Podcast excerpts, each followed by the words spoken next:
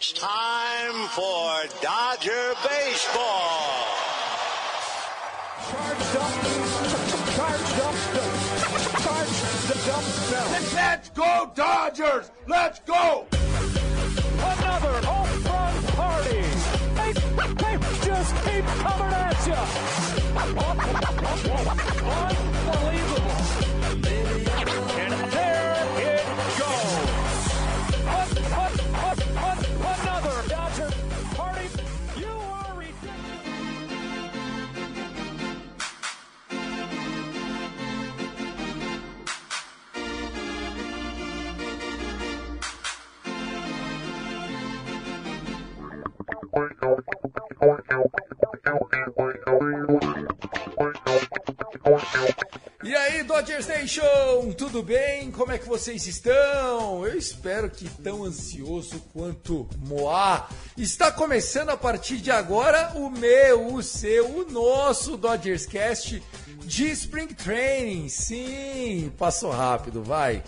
Mentira, demorou, né? Mas já vai começar o Spring Training. A gente tem aqui que olhar o copo sempre meio cheio. O Dodgers Cast 147 começando com o nosso elenco 2023 completaço. Nós temos, além da minha pessoa, Thiago Cordeiro, a presença de Fernando Franca e Gabriel Barros. Começar pelo mais velho da corporação. Fernando Franca, a espera foi longa, mas neste sábado tem Dodgers contra Brewers, transmissão para quem quiser ouvir na rádio de LA. Enfim, começou, velho, começou. Fala Tiagão, fala Gabs, fala todo mundo que tá ouvindo a gente aqui no Dodgers Cast. Chegou, né? Até que enfim. Putz, é, parece que nunca vai acontecer, que nunca vai voltar, que os caras, a gente nunca mais vai ver beisebol, mas o Spring Training sempre chega. E eu sou apaixonado pelo Spring Training, eu adoro Spring Training. Muita gente acha que não vale para nada, mas eu simplesmente sou apaixonado em poder ver os nossos meninos jogando, ver os caras que estão com a corda no pescoço e que precisam provar muito para poder fazer um contrato de major. Então, eu acho que Spring Training é sempre um espaço para a gente poder conhecer um pouco mais dos Dodgers, conhecer um pouco mais dos jogadores jovens dos Dodgers. Então, vamos em frente. Esse episódio vai ser muito bom porque estamos é, nos reencontrando depois daquele 146, mas também para falar agora de beisebol de fato, de verdade, da coisa acontecendo. Fala Tiagão, fala Fernandão, cara, é, é, realmente muito legal assim tá falando sobre beisebol mesmo, sobre spring training, como o Fernandão falou. Cara, é, é, sempre chega, né? Chega uma hora que a gente fala, cara, não vai chegar, não vai chegar. Tá lá, chegou e vamos ver os garotos aí, os meninos, vamos ver a Altman, vamos ver. Amanhã tem a, a, o, o pitcher que é calouro também, né? Vai ser calouro. Eu não vou falar ainda, vou, não vou dar spoiler, mas é, vai ter o pitcher calouro aí pra arremessar pra gente. E provavelmente a gente vai ver vários outros jogadores como o David Peralta, que a gente vai falar mais, mais pra frente. A gente vai falar do Jason Hayward também. é, que tá que falou pro que que tá mudando o swing para poder conseguir uma nova chance aí. Então eu quero ver esses jogadores mais velhos também que tem tudo a provar. Sensacional, senhores. Então é isso. Episódio de Spring Training começando para vocês. Como você pode ver no título aí, estamos de volta em campo e a relação do Spring Training com a harmonia da casa. Lembrando, pessoal, nós hoje vamos trazer um episódio, mais uma vez na linha de trazer aquilo que a gente apura do jornalismo local com a nossa visão. E eu queria aqui destacar de novo. Eu bato bastante nessa tecla. O Fernandão já me ouviu algumas vezes e o Gabriel Barros já ouviu outras vezes. Nós não somos mais especialistas do que quem está lá. Nós temos o direito de não concordar, nós temos o direito de questionar, de cornetar então, de zicar às vezes, né, Barros? Mas nunca, nem eu nem vocês vão se achar mais espertos do que Andrew Friedman e os seus comandados. Antes de começar de fato, queria fazer nosso jabazinho. O Dodgers Cash faz parte da rede FN Network, a rede FN Network com dezenas de podcasts esperando por você, trazendo sempre as melhores informações das ligas. Da NHL, por exemplo, temos dois podcasts majors, o Icecast e a Mulherada do Tic Tac Go. Temos o Rebatida Podcast que na segunda-feira, dia 27, se eu não estou enganado, vai entrevistar ao vivo Paulo Antunes, falando do amor do beisebol dele, do Red Sox, o Fenway Park, né? Ele que, que esse ano foi assistir um jogo lá do Fenway Park, era se o, se o, Red Sox ganhasse e tal. Acabou perdendo o jogo, óbvio. O torcedor do Miami Dolphins é pé frio mesmo. Eu te entendo, Paulo Antunes. Enfim, você vai poder acompanhar esses e outros conteúdos direto na FN Network com o apoio da Esporte América, a única loja licenciada pela NFL para vender artigos oficiais no Brasil. Eles têm lojas físicas no Brasil, mas vendem também online e das quatro ligas, não é só a NFL. Busca mais informações aí, Esporte América, parceira FN Network.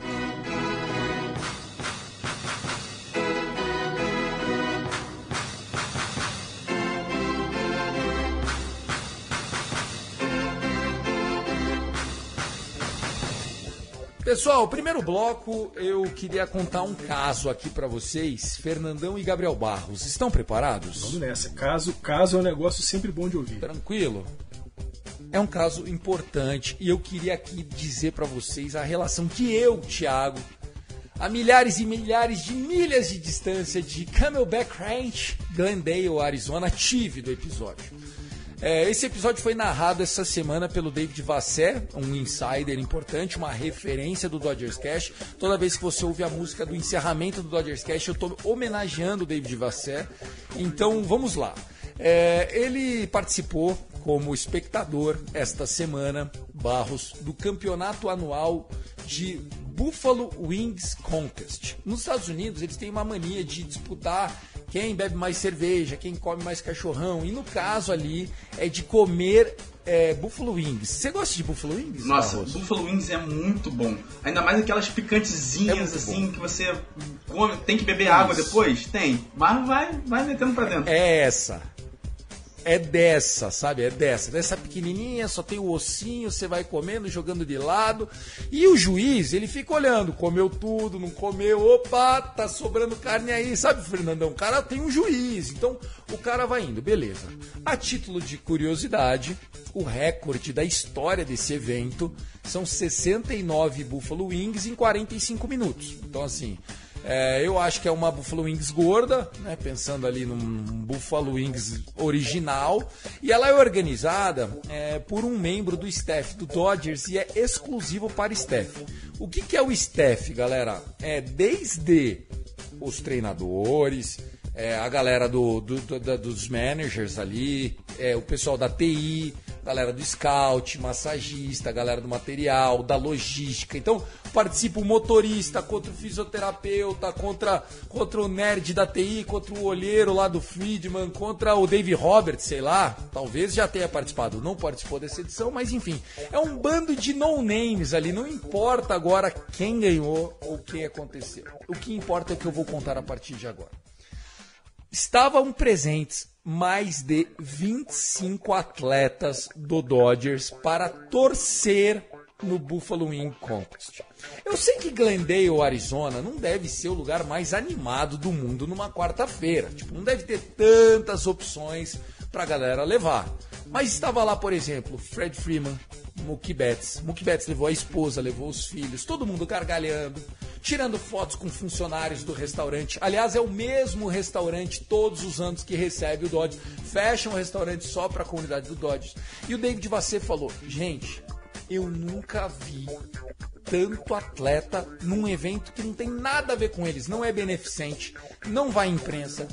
Cara, eles estão lá no momento de puro hobby e lazer mesmo, sem ter mandado, ninguém precisa ir uniformizado, nada. O cara podia ficar vendo Netflix em casa e ele foi ver os parça do apoio comendo Buffalo Wings. Fernandão, claro que o, o, bom humor do vestiário não ganha campeonato, senão o Vitória e o Bahia ganhavam todo ano, né? O axézão rolando e os resultados em campo.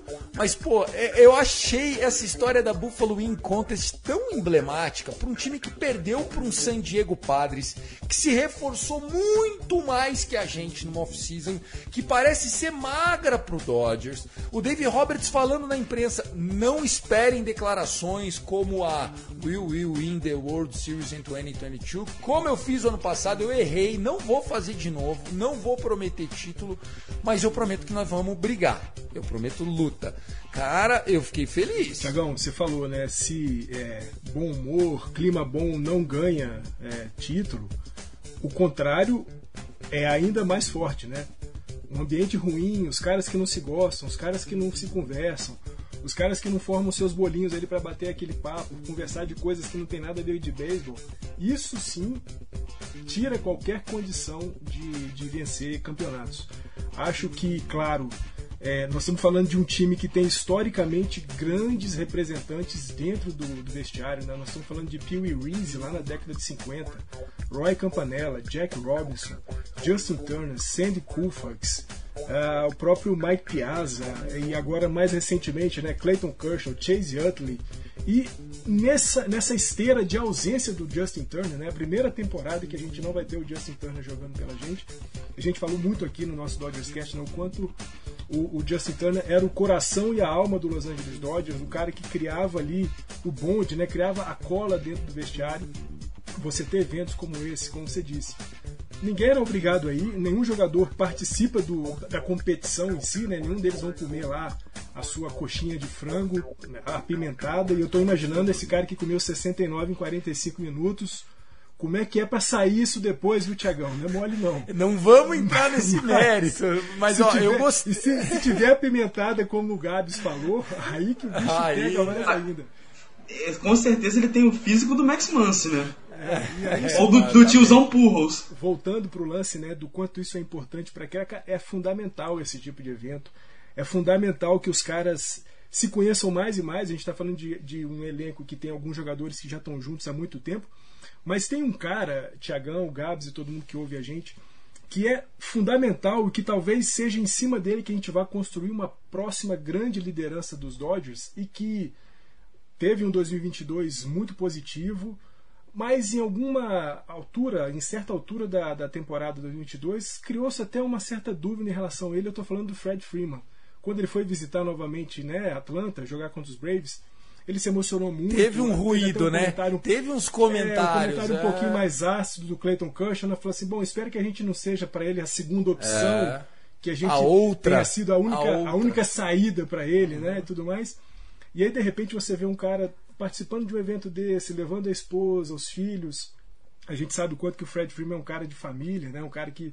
É, onde é que você vê o Fred Freeman? Ele está sempre junto da esposa, sempre junto dos filhos. Claro, dentro de campo não, porque ali eles não participam, mas estão sempre na torcida. A gente sempre vê a esposa e os filhos do, do, do Fred Freeman acompanhando ele.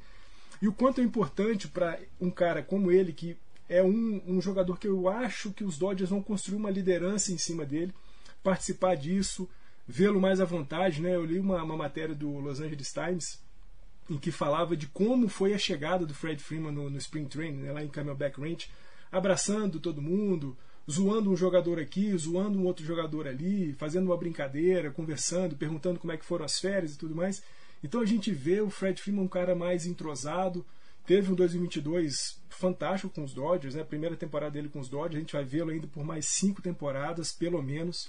Então, sem dúvida alguma, esses eventos eles são fundamentais para criar essa cola, para criar essa liga, para que o vestiário fique cada vez mais saudável, que o ambiente do vestiário seja um ambiente de construção constante. Né? É fundamental, embora a, a participação deles não fosse nada obrigatória, mas ver mais de 25 jogadores dos Dodgers com as suas famílias num evento como esse mostra o quanto que os caras são preocupados em, em se mostrar um para o outro como companheiros de fato. Então, gosto muito dessas histórias, gosto muito desses eventos e, sem dúvida alguma, isso cria para a gente em 2023 já uma primeira visão muito positiva. E também, é, só para complementar o que o Fernandão falou, isso mostra para o pessoal mais novo, para os jogadores mais novos que estão chegando, o quão importante é você participar desses eventos, você estar junto com seus companheiros de equipe, o Gavin Lux, o Miguel Vargas, o Dustin May, esses caras que são o futuro da franquia, que provavelmente vão ser o futuro da franquia. Então esses caras têm que estar sempre é, juntos, sempre unidos assim, porque mostra que se a gente não tiver unido, a gente com certeza não vai ganhar o título. Mas se a gente estiver unido, a gente tem uma chance muito maior de ganhar o título do que se a gente tiver, não estiver indo nesses eventos, se a gente não estiver é, junto um com o outro, não estiver indo na casa de um do outro, não estiver é, com uma relação muito estreita. Sem dúvida, sem dúvida. E eu acho que a percepção que o Fernandão trouxe é ela é muito legal, né? E eu não tinha nem olhado por essa parte, eu só estava olhando o ponto, pô, que legal que os caras estão unidos e não o ponto, é, se tivessem desunidos, aí sim que a gente estava morto, porque realmente no papel, hoje a gente sabe que o elenco do Dodgers não é mais forte que o elenco do Padres, no papel, né? É, quero trazer aqui duas informações também para vocês uma conectando exatamente em cima nesse lance de vestiário, tá? É, eu entrevistei no Rebatida mais recente, eu acho que foi o 223, enfim, a galera pode pesquisar aí, o Paulo Orlando, o Paulo Orlando que foi campeão da, da World Series pelo Kansas City Royals, né, em 2015, e o Paulo Orlando, numa longa entrevista de uma hora e meia, eu e o Kevin fizemos, outro torcedor do Dodgers, né? Aliás, o Kevin é quem nos organiza aqui nas redes sociais procura lá no Instagram, no Twitter. É, e aí o Paulo Orlando, obviamente que a gente puxou a sardinha de como é que foi a passagem dele pelo Dodgers. Não sei se vocês vão se lembrar. Ele recebeu um convite de minor, né, um contrato de minor e fez um spring training inteiro pelo Dodgers. Acabou não fazendo o Opening Day roster, foi convidado para fazer as minors do Dodgers e aí começou a rodar mais do que ele já estava rodando, enfim. E aí a gente perguntou, né? É, cara, e como é que foi lá? Ele falou, porra, cara, é, você entra no vestiário, é, é, ao mesmo tempo que é inacreditável você tá do lado do Clayton Kershaw, você fala assim, caraca, velho, tô no chuveiro do lado de um cara que vai ser lembrado daqui a 100 anos, vão lembrar, lembrar do Clayton Kershaw, o cara tá do chuveiro aqui do lado. Ao mesmo tempo, o Dave Roberts me tratou melhor do que qualquer outro técnico que eu já trabalhei nas grandes ligas. Nenhum treinador era mais humano do que o que o Dave Roberts foi comigo, um cara de salário mínimo que estava lá rodando e ele queria todos os dias saber de mim como eu estava me sentindo, se eu estava bem, se eu tinha entendido os drills, se eu tinha achado algum ponto de melhor. Ele falou: incrível, o cara roda o elenco inteiro olhando nos olhos, perguntando para você, bicho, e aí, você precisa de mim? Cara, eu fiquei ainda mais fã do que eu já sou do nosso burro com sorte, viu, Fer? É, isso aí é mais uma prova, né, do quanto o vestiário é fundamental. E o Dave Roberts sempre deu essa mostra, né, de um cara que está sempre muito preocupado com o bem-estar dos jogadores. É, em algumas vezes a gente é um pouco mais crítico em relação a essa paciência um tanto quanto alongada do, do Dave Roberts com jogadores. Né? A gente foi muito crítico da paciência dele com o Cody Bellinger durante as últimas temporadas, da paciência dele com o próprio Max Muncy nas últimas temporadas, mas ouvindo e vendo né, isso que o Paulo Orlando falou, a gente vê porque é, os caras chegam nos Dodgers e dificilmente saem dos Dodgers, né? Porque desde a chegada do Dave Roberts lá como nosso manager, é, isso tem sido uma característica e algo que é importante para jogadores, fundamentalmente esses jogadores que, como o Paulo Orlando, né, chegam com um contrato de minor, precisam mostrar alguma coisa. E aí, quando você tem a obrigação de mostrar alguma coisa, mas não tem o interesse do staff técnico, as coisas ficam mais difíceis. E aí, quando próprio manager do time se mostra preocupado com você, querendo saber como é que você está se desenvolvendo, se você tem algo a acrescentar no seu modelo de trabalho, de treinamento, isso é fundamental para o cara crescer. E a gente vai ver algumas figuras nesse Spring Train, né? Jason Hayward é, e outros jogadores mais, que estão chegando nos Dodgers numa condição de baixa e que precisam mostrar alguma coisa para poder fazer o, o, o, o roster de, de, temporada regular. Vamos ver, eu acho que com, esse, com essa dica que o Thiagão deu aí pra gente de como o Dave Roberts trata os seus jogadores, a gente pode pensar em ver alguns caras que estavam em baixa, de repente, se destacando muito nos Dodgers. Vale lembrar sempre, né, Thiagão, Gabs, Justin Turner e Max Muncy chegaram nos Dodgers numa baixa completa. Justin Turner era um cara que tinha contrato de minor com os Dodgers, um convite para Spring Training, que não tinha nem contrato de fato, era um convite para Spring Training para depois ver o que, que dava. Olha o que, que deu. E a segunda informação que eu achei importante, Fernandão, e essa aqui também das reportagens lá, é, eu não sei, você tem a curiosidade para saber quem senta no lado de quem no vestiário? Eu gosto disso, sou o cara que gosta de respirar o Dodgers, né? E existe um, um armário lá que é super cobiçado por todos, que é o armário do canto, o corner, o, o locker do corner, que fica encostado na parede, né? Ele é o último lá. Dizem que é, o Adrian Gonzalez usava esse, esse locker room depois que o Adrian Gonzalez, o Gonzo, saiu, o Justin Turner pegou esse locker room.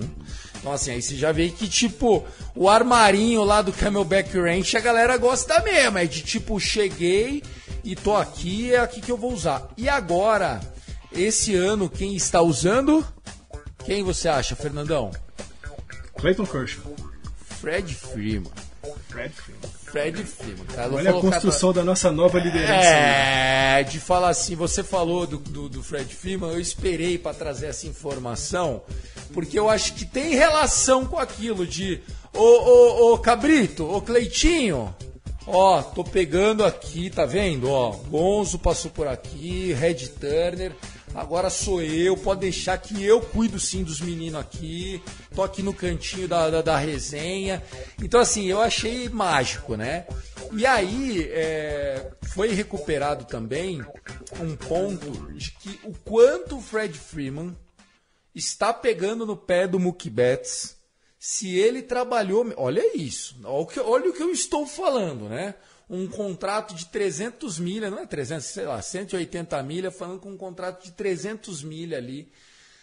Se ele realmente trabalhou esse ano no, no off-season para melhorar um defeito do Mookie Betts. O Fred Freeman acha que o Mookie Betts é pouco agressivo no primeiro arremesso. Né? Então, assim, foi algo que o Fred Freeman notou no Mookie Betts. Por quê? Porque toda vez que o Mookie Betts está no bastão, onde está o Fred Freeman?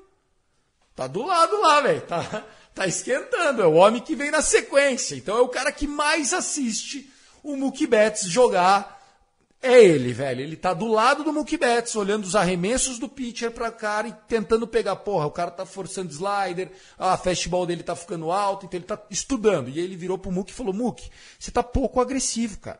Só que durante a temporada, parece que o Mookie Betts falou assim: eu, eu sei, mas dá um tempo.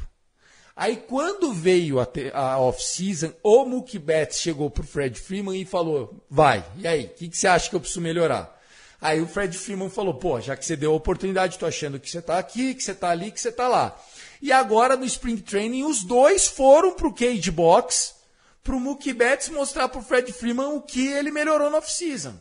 Mano, nós não estamos falando, nós não estamos falando do do Ribamar do Vasco, com todo respeito, porra. Nós estamos falando de cara MVP falando com MVP. Ô Barros, é, é esse tipo de engajamento que a gente está vendo é, do time, entendeu? Cara, o que dá para se tirar de bom disso, né, dessa troca toda aí do Mookie com o Fred, é que o Freddy ele sabe o que o Mookie precisa fazer para melhorar e o Mookie sabe o que o Freddy precisa fazer para melhorar. Então essa troca aí é, tem tudo para dar muito certo pro Dodgers. Então não é só também o Freddy com o Mookie, é o Freddy com Jason Hayward que está precisando de contrato, é o Freddy com Will Smith que está é, crescendo cada vez mais. Então isso aí é muito legal, é uma coisa que eu espero que o Dodgers faça de uma maneira excepcional e não tem, não tem muito o, o que se dizer a não ser que isso dê muitos frutos para o nosso time. E Tiagão, vale, Gabi, só para posicionar aí vocês em relação a essa conversa do Mookie Betts com o Fred Freeman, né, do Fred Freeman com o Mookie Betts, o, o Betts voltou dessa para essa é, pré-temporada, né, para esse spring training, com 4 quilos mais de músculo. Ele trabalhou muito musculação durante essa off-season e, fundamentalmente, é, em novembro, possivelmente por conta dessa conversa dele com o Fred Freeman, ele buscou um centro de treinamento que tem no estado de Washington, na cidade de Seattle, para poder aperfeiçoar ainda mais é, o swing, olho, força na, no contato com a, com a bolinha nas rebatidas. Então a gente vê né, nós estamos falando de dois MVPs, nós estamos falando de dois campeões de World Series, nós estamos falando de um cara como o, o Mookie Betts, que tem um contrato que vai com os Dodgers até 2033, mas que ele recebe salário até 2044, um cara que é ultra preocupado com o que ele pode melhorar. Betts poderia falar: Bom, eu já sou isso tudo, não preciso melhorar em mais nada, é só continuar fazendo o que eu sempre fiz. Não, o cara vai buscar melhorar lembrar sempre, né? O Mookie Betts é o nosso homem de lead-off, é o cara que vai se colocar em base na maioria das vezes, por isso que ele é o nosso primeiro rebatedor. E é fundamental, sabendo que ele tem na sequência Fred Freeman, Max Muncy, Will Smith rebatendo, é fundamental que ele seja um cara que chegue muito em base e mais, de fato, é, isso é uma era pelo menos uma tradição do jogo do Mookie Betts não fazer swing no primeiro arremesso talvez a partir de agora a gente comece a ver um Mookie Betts, como pediu Fred Freeman, mais agressivo nos primeiros arremessos dos jogos.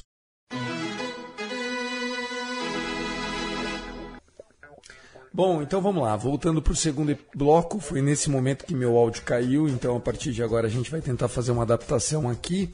Eu perguntei para os meninos a respeito das novas aquisições, né? Era momento de falar dos jogadores que chegaram entre o último episódio e a data de sexta-feira. David Peralta no outfield era um destaque, um veterano, demorou para assinar por conta de dores nas costas, inclusive com uma cirurgia de hérnia. E tivemos também a é, contratação do, do closer, né, Alex Reis, o Alex Reis que foi All-Star, inclusive. Ele assinou com o Dodgers por um milhão de dólares, com alguns incentivos que podem chegar a 3 milhões de dólares é, e aí, eu perguntei pro Gabriel se ele gostou. E aí, Gabriel, curtiu? O que, que você achou? Não, adorei, porque eu acho que o Rays, ele tem o... o a, a, não é a mecânica, é as pitches, né? O, o, o, todo, toda a stuff que eles, eles chamam lá nos Estados Unidos de stuff, ele tem tudo que, que precisa para ser um pitcher efetivo na Major League. E ano passado teve uma lesão no ombro, mas ele foi um closer all-star. Então ele é um cara que vai te dar bons innings. E se a gente precisar de um closer, tem ele lá, ó, segurando. A gente sabe que o Evan Phillips é, estão querendo, eu, eu, eu imagino que estejam querendo transformar ele em closer depois de ser um setup man é, no ano passado e ser muito efetivo. Acho que eles vão querer transformar ele em closer, por isso que não assinaram de novo com o Craig Kimbrell, além de ter sido um desastre também o Kimbrell, né? Mas é, é um cara que tem tudo para ter esse novo passo na carreira, né? O, o Phillips. E se tiver alguma coisa de errado ali, a gente coloca o Reyes no, no lugar dele, que já está acostumado, já foi closer, já foi All-Star e tem tudo para retomar a carreira. É um contrato bem pequenininho para ver se ele consegue voltar bem de lesão. É, Tiagão, o Reis ele estabeleceu um recorde né, na passagem dele pelo St. Louis Cardinals. Né? As 25 primeiras é, oportunidades de save que ele teve com os Cardinals, nas 25 ele concretizou os saves. Então é um cara, como o Gabs disse, né, teve já participação em All-Star, é, era um, um, grande closer, o problema no ombro acabou é, reduzindo um pouco a efetividade dele, não só isso, também o tirou da, do restante da temporada 2022, ele está em recuperação, o Gabs disse, né, um contrato pequeno e sem muitas pretensões, pelo menos do ponto de vista dos Dodgers, né, o, o Reis deve estar é, pensando que essa é uma outra grande oportunidade para ele. 1 milhão e 100 mil dólares por um ano, com possibilidade de os Dodgers, é uma opção do time em 2024, transformar esse contrato em um contrato de mais um ano e 3 milhões. E dependendo do desenvolvimento e da produção do Alex Reis, ele pode chegar a receber até 10 milhões de dólares no final do contrato, caso ele volte a ser um cara efetivo. Né? Só para quem às vezes não se lembra muito bem do Alex Reis, ele é o cara que tomou o, home run de walk-off do Chris Taylor naquele wild card game, né, que a gente teve aquela vitória em cima do isso, aquela vitória, aquela é, aquela vitória em cima do, do St. Louis Cardinals lá na temporada de 2021. Então é importante é, rememorar essa figura do, do Alex Reis, mas sem dúvida, é, para um time como os Dodgers, né, que 2022 passou bastante aperto em relação à posição de closer, né? O Craig Kimbrell nunca foi um cara efetivo. A gente teve um mix ali de, de Ivan Phillips, de Bruce Dark lateral, Break Trainer, enquanto teve é, ainda saudável, participou do, do, dessa função dentro dos Dodgers. Mas para 2023, como o Gabs disse, caso alguma coisa escorregue em relação ao Phillips, a gente tem na, no Alex Reis um cara que a gente pode confiar na função de closer. É isso aí, Fernandão. E também para os jogadores é muito importante, né? A nossa comissão técnica com o Mark Pryor consegue recuperar jogadores, né? A gente teve ao longo da história recente do Dodgers alguns jogadores que passaram por isso e é legal a gente ver que isso que é algo que o dinheiro não compra, né? O jogador escolher estar com a gente para poder recuperar a carreira, né, Gabriel? Com certeza, a gente tem vários casos disso. Até mesmo o Blake Trinan, quando veio para cá, ele era um cara que estava bem desacreditado, tinha tido uma lesão e foi.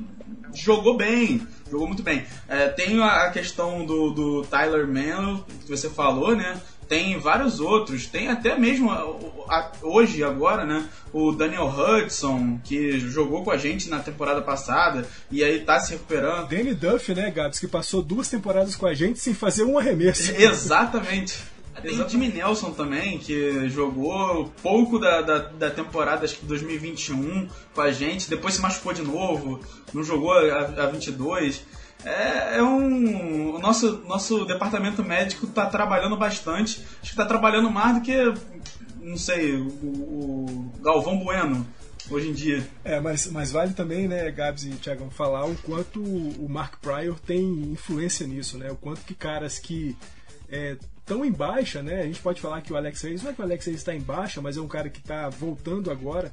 E aí quando o cara olha ali pro lado e vê o Mark Pryor como seu treinador, ele fala, pô, eu tenho muita coisa a ganhar com esse, com esse cara aqui durante os treinamentos. Eu acho que é, é muito isso, né? O staff técnico dos Dodgers é muito bom.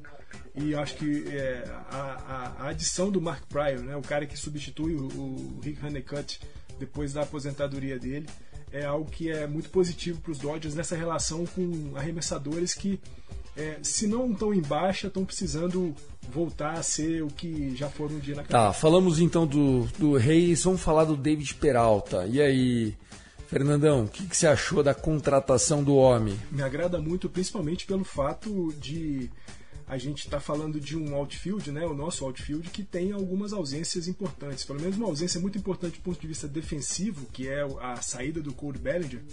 O David Peralta pode ser o cara para poder ali fazer um, um mistão com o Trace Thompson, com o próprio Chris Taylor, e aí fazer ali, formar um, um outfield na medida que for possível. O, o Peralta é um cara que sempre rebateu muito bem contra a gente, né, nos tempos dele de Arizona.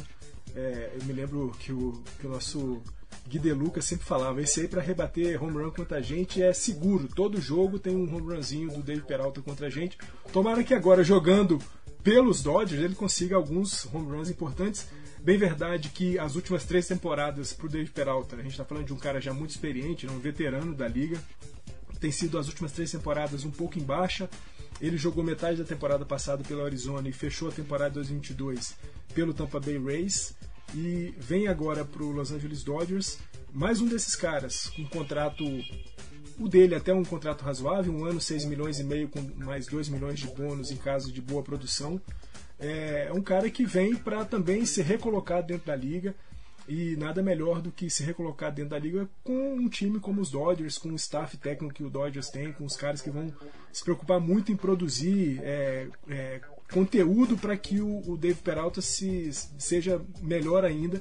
E fundamental, né, Tiagão Gabs, ter Mookie Betts, Fred Freeman, Max Muncy, esses caras do lado dele ali, para trazer o cara para cima. Eu acho que eu, eu gosto muito da adição do Dave Peralta muito por conta né, de a gente ter um, um, um center field ali meio capenga ainda, a gente não tem um cara que é o cara daquela posição. Acho, dependendo do desenvolvimento do Dave Peralta durante esse Spring Training, que talvez ele seja o cara que a gente vai ver no roster de Opening Day, lá no dia 30 de março. O que me preocupou só nessa vinda do David Peralta é que eu acredito que o Altman vai perder espaço. Isso porque né, o Gavin Lux é, jogando de shortstop, com Miguel Rojas sendo esse utility man, o Mansi todos os dias na terceira base, o Fred Freeman é a certeza que a gente tem de todos os dias na primeira base. É, tem ainda o Miguel Vargas, é, que, que, é concorrente aí a Hulk do ano, a galera tá falando super bem dele. Então o infield está bem lotado. O Chris Taylor mesmo já está sabendo que vai ter que buscar espaço para jogar no outfield. O nosso outfield já tem o Mookie Betts roubando o lado direito, né? Daí a gente fica com poucas vagas, né? O Altman deve rodar, né, Gabs? Não é nenhum absurdo, eu acho que é o que deve acontecer mesmo, porque como a gente, como você mesmo falou, a gente vê que tem cinco candidatos praticamente a, uma vaga, duas vagas, sabe? Você tem o Chris Taylor ali que provavelmente no roster já está garantido. Agora, jogar todo dia, aí realmente tem que ver se ele vai jogar todo dia no outfield, tem que ver se ele vai jogar algumas vezes na segunda base, como shortstop. É, então, assim, tem a, a questão do, do Chris Taylor não saber se vai jogar todo dia no outfield, mas você tem o Peralta, você tem o Jason Hayward, você tem o Trace Thompson, você tem o Altman, tem vários outros jogadores que pode, pode ser que não joguem. É, o Altman, por exemplo, pode ser que caia para minors. Pode ser até que um jogador da minors que se destaque no Spring Training comece um ano acima dele. Então, ou ele joga muito nesse Spring Training, ou ele vai começar o ano nas minors e aí depois ver se vai subir ele ou se não vai subir, é, dependendo da, da, performance dele na minors durante o ano aí de, de 2023. Tiagão, só para acrescentar um pouquinho mais de tempero nessa história toda aí das posições dentro dos Dodgers, o Mookie Betts, que é um jogador que foi convocado né, para defender os Estados Unidos no WBC, é, e vai e vai defender os Estados Unidos no WBC. É, segundo notícias que eu li também no Los Angeles Times, ele vai cumprir em alguns jogos ou em, em algum momento dos jogos a função de segunda base também. Então a gente vê que nessa rotação toda aí de outfield e infield dos Dodgers, quem sabe, dependendo de como o Miguel Vargas é, se desenvolva ou não consiga se desenvolver, pode ser que a gente veja uma movimentação do Mookie Betts que já jogou como é, segunda base no, no, Boston Red Sox, é um cara que já jogou como segunda base nos Dodgers também. Pode ser que a gente veja, se não em todos os jogos, porque eu acho que isso também não vai dar para acontecer, mas a gente vai ver o Mookie Betts jogando algumas partidas pelos Dodgers na, na função de segunda base. É isso, eu também acho que o Mookie Betts vai jogar alguns jogos de segunda base, Fer, mas é, não conto com isso, a posição dele é de right field até porque é, seria o segunda base mais caro de todos os tempos, né? Um segunda base de 30 e fumaça milhões de dólares, não me parece muito inteligente, não parece ser o move certo.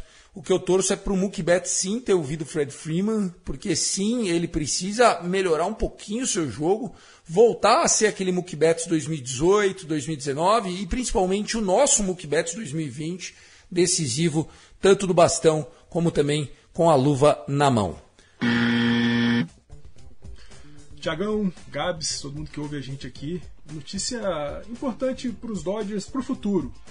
Andrew Friedman e Brandon Gomes, né? Andrew Friedman, nosso presidente de operações de beisebol, e o Brandon Gomes, nosso general manager, voltaram ontem, dia 23 de fevereiro, de uma viagem de uma semana ao Japão, onde eles é, cumpriram o papel de scout, foram os olheiros dos Dodgers no Japão a gente sabe o quanto que o Japão cede jogadores para a MLB e o quanto ótimos jogadores japoneses já passaram e estão na MLB. Shohei Otani que o diga, a gente sabe aí do MVP, grande jogador é, two-way player, né, arremessador e, e, rebatedor, que é o Shohei Otani.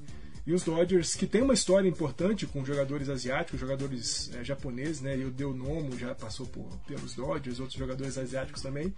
Então Friedman e Brandon Gomes deram uma passada pelo Japão para ver o que está acontecendo lá e, e possivelmente a gente veja na próxima temporada, na temporada 2024, algum jogador japonês pintando. Existe uma especulação em cima de um primeira base, terceira base do Yakut Solos, que é o atual vice-campeão da NPB, o Munetaka Murakami cara que rebate para muita força, é um desses jogadores que tem despertado bastante interesse de, de times da MLB. E quem sabe o Munetaka Murakami possa aparecer nos Dodgers aí nas próximas temporadas, 2024 ou até 2025. Gosto disso, acho que os jogadores japoneses eles trazem é, consigo não só um potencial que a gente já tem visto, não só japoneses, mas coreanos né, na liga, é, porém, é, eu acredito que eles estão um pouco supervalorizados. Né? Às vezes a gente tem visto é mais ou menos o mesmo efeito que alguns cubanos passaram há cerca de 8, 10 anos atrás, o próprio Dodgers com Isael Puig. Né? O Puig, é, para quem não se lembra, a gente pagou mais de 40 milhões para ter o Puig vindo da banheira dele. Né? Então ele fez um puta de um leilão e a gente pagou lá o dinheiro, teve ele, lógico. Ele, ele se pagou Porém, além dele, a gente pagou 40 milhões num outro cubano que nunca fez o time. Eu lembro que a gente tinha investido. É, e, e, a gente tem visto que isso é cada vez mais comum, tá? Então, assim, os japoneses estão se valorizando, é o trabalho que tem que ser feito. Gostei da rapidinha. Falar sobre a lesão do Miguel Vargas, ele teve uma fraturazinha no dedinho direito, foi direito, e não deve rebater é, nesse início, nesse primeiro, nesse primeiro momento, mas ele ainda está podendo jogar no campo, né? fazer é, deals defensivos e jogar os jogos de simulação defensivamente. Ele inclusive jogou ontem, fez uma defesa espetacular na segunda base para roubar o Miguel Rojas, o seu xará, né? Miguel Vargas e Miguel Rojas, e tá podendo jogar, mas acredita-se que até o final do Spring Training ele esteja pronto para poder jogar e rebater de novo. A gente falou aqui no episódio 246, né, Tiagão, sobre é, jogadores dos Dodgers convocados para o WBC, né?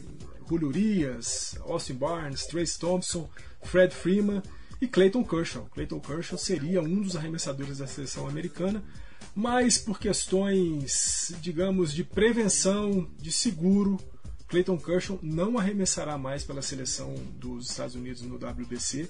Já está completamente reintegrado aos trabalhos dos Dodgers no Spring Training, inclusive por conta da ida dele ao WBC, ele tinha acelerado um pouquinho o seu processo de readaptação ao jogo, mas agora com essa, essa oportunidade descartada, ele não vai mais jogar o WBC.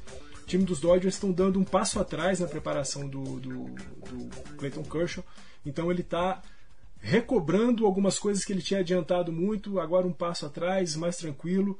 Então, é, do ponto de vista de um jogador como Clayton Kershaw, que historicamente tem problemas de lesões sérias durante nas últimas temporadas, me deixa mais tranquilo. Eu acho que também deixa tranquilo toda a torcida dos Dodgers saber que ele vai estar exclusivamente sob os olhares do, do corpo técnico dos Dodgers e não jogará mais o WBC. Uma baixa importante para a seleção americana que já não tem um corpo de arremessadores tão forte assim, mas para nós, torcedores dos Dodgers, deixa a gente um pouquinho mais tranquilo saber que o Clayton Kershaw vai ficar só com a gente e sob os nossos olhares médicos, técnicos e, sobretudo, as boas vibrações do torcedor dos Dodgers. Sensacional, eu, eu, eu gostei dessa notícia também, fiquei feliz, Clayton Kershaw não foi para o WBC. Clayton Kershaw parece estar muito feliz, né? Parece que ele está motivado. Começou a dar a entender de que ele pode ficar não só esse ano, mas mais um ano. E aí sim seria com o Dodgers. Então pode ser que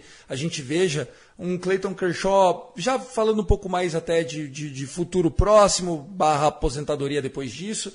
Parece que a, o grande dilema agora do, do, do Clayton, ele já sabe que não vai mais para Rangers, né? Até por conta de folha salarial e tudo que aconteceu com o Rangers recentemente, mas é porque ele quer bater a marca de 3 mil strikeouts com a camisa do Dodgers. É, eu não sei quanto falta, o Fernandão. Seria que será que é, é, é, é, loucura dizer que vai bater esse ano ou teria que jogar esse ano e mais um? Pensando, pensando nas, na última produ na, nas produções mais recentes de strikeouts do Clayton Kershaw, ele precisaria de duas temporadas para poder chegar. Eu acho que falta alguma coisa na casa de 197. O 200k, né? Se tivesse, se tivesse saudável 100%, ele poderia até bater, mas enfim, ele, eu acho que ele vem para ele, ele, precisa, ele precisa de mais duas temporadas para poder chegar aos 3 mil strikeouts. Perfeito. Então é isso. Eu gostei dessa rapidinha. Lembrando que Julio Urias é, também foi alvo de uma rapidinha que foi o seguinte, né? É, aquele Bob Nightgale, sabe o Bob Nightgale? É um dos grandes colunistas aí nacionais do beisebol, né? Seria o PVC, seria, sei lá, um desses caras, é, Mauro Betting, esses caras aí, né, do, do público geral é, ele falou que conversou com amigos próximos do Julio Urias que dizem que ele vai testar o mercado, né? Ah, será que ele foi lá para Culut lá? Como é que é? Como é que é? Como é que é o nome do estado dele? Sonora, porra! Conversou com os amigos dele ou com o Scott Boras, seu vagabundo? Lá pra, lá, pra, lá pra Sonora, lá pra Sonora? Já começou, porra. Oh. É. Tô achando que o, o leilão Urias já começou, né, Tiagão? Pelo amor de Só Deus. Só pra trazer informação aí do strikeout do Kershaw, ele tem 2.807, então precisa de 193 para chegar aos 3 mil. Tá aí, 193 strikeouts para esse ano. Eu já vi o homem meter mais que isso mais de uma vez, porém, né, a gente sabe que ele tá, ele tá tendo alguns períodos de dores nas costas e tudo mais é, a torcida é essa. Pessoal, episódio entregue, vamos ficando por aqui. Barroso, um abraço. Abraço, Tiagão, abraço, Fernandão. Foi um prazer aí falar sobre o, o, início da temporada dos Dodgers com vocês e espero vocês mais vezes aí pra gente falar sobre os jogos, né? Sem dúvida, sem dúvida. Fernandão, valeu, querido. Um grande abraço, viu? Um abraço para você, Tiagão. Um abraço pro Gales, para todo mundo que ouve a gente. Sábado, 5 e 10 da tarde, Michael Groove arremessando pelos Dodgers, nosso primeiro jogo no Spring Training contra o Milwaukee Brewers e sempre Let's Go Dodgers. É isso, Michael Groove foi o escolhido para começar, né? Lembrando que deve arremessar o quê? Um, dois innings no máximo. Agora é bem de leve, bem molecadinha. Boa sorte ao Dave Roberts, aos nossos comandados. Voltaremos agora já com notícias de jogos, de partida. Faremos um é, provavelmente antes do World Baseball Classic só para falar disso, né? Desse evento aí, os, jogadores do Dodgers que estão, até para você ter um guia para torcer e torcer para perder rápido, né? Torcer para perder logo, assim, torcer para duas, três derrotas e voltar embora para casa, porque Copa do Mundo boa se chama World Series, beleza? Valeu, gente. I love LA. Go, go, go, go, Dodgers!